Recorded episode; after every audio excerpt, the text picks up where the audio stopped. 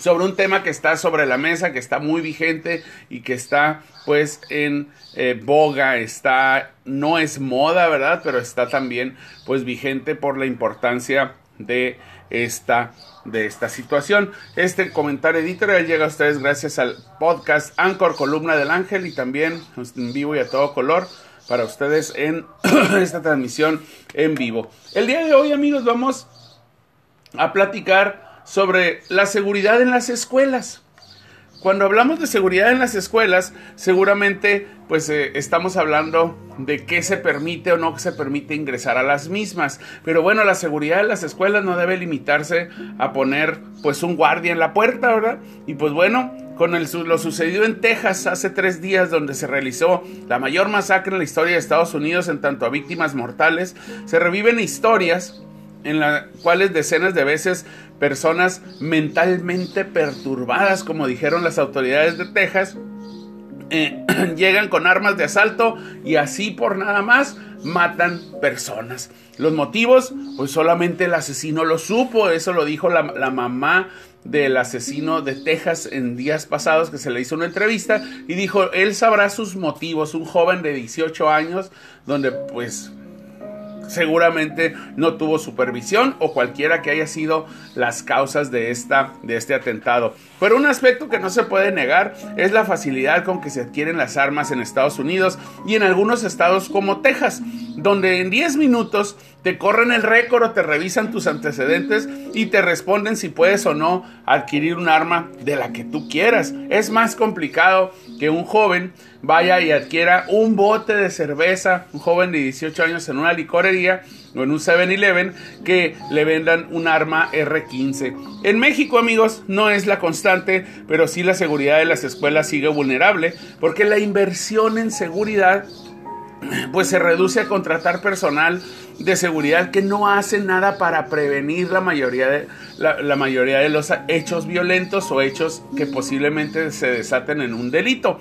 Contratan pues a personas de la tercera edad, trasnochados, que están triplicando, duplicando turno y en las escuelas solamente las entradas se están durmiendo, mal pagados, que prefieren aceptar desde un burrito hasta unos 20 pesos por dejar ingresar a quien quieran para que parecen estudiantes, eh, pues que pueden incluso pues vender droga, ligarse niñas, eh, ver y revisar el modus operandi o la forma de, convivir de algunos posibles blancos de atentados como el secuestro, personas con alto perfil económico, qué celular traen, qué ropa traen, con quién se juntan y pues hay muchas personas que en escuelas, sobre todo de alta población, pues se mimetizan entre el alumnado y se confunden, ¿verdad?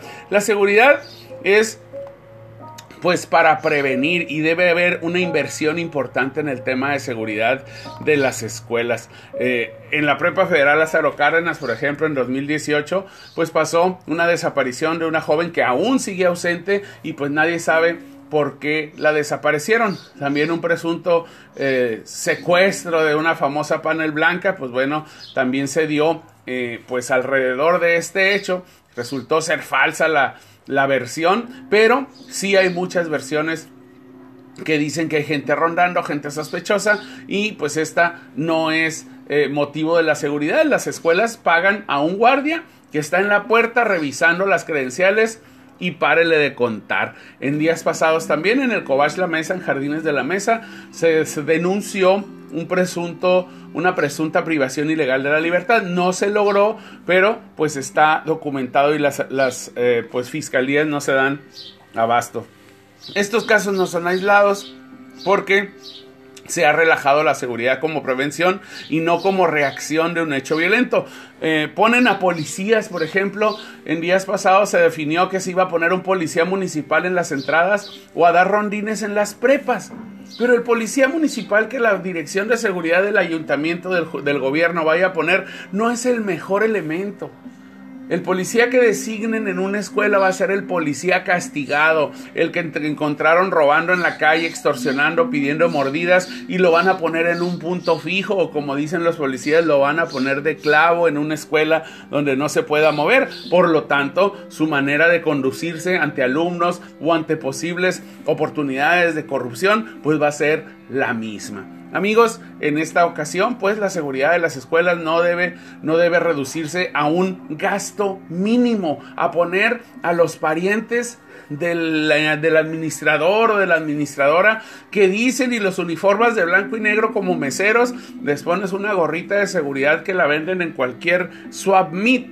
Y ponerse a trabajar. La seguridad es un asunto serio. La seguridad más efectiva es la que previene hechos delictivos y se adelanta a los hechos, no aquella a la cual hay que hablarle para sacar a un posible generador de violencia interna en los planteles educativos. Así que amigos, pues esta es una invitación a que nosotros empujemos en las escuelas de nuestros hijos a que la seguridad sea realmente una inversión de mucha importancia, toda vez que los tiempos lo requieren así. Amigos, esta es la opinión este, en este día. Espero compartan un poco de este punto de vista y seguimos en columna del ángel.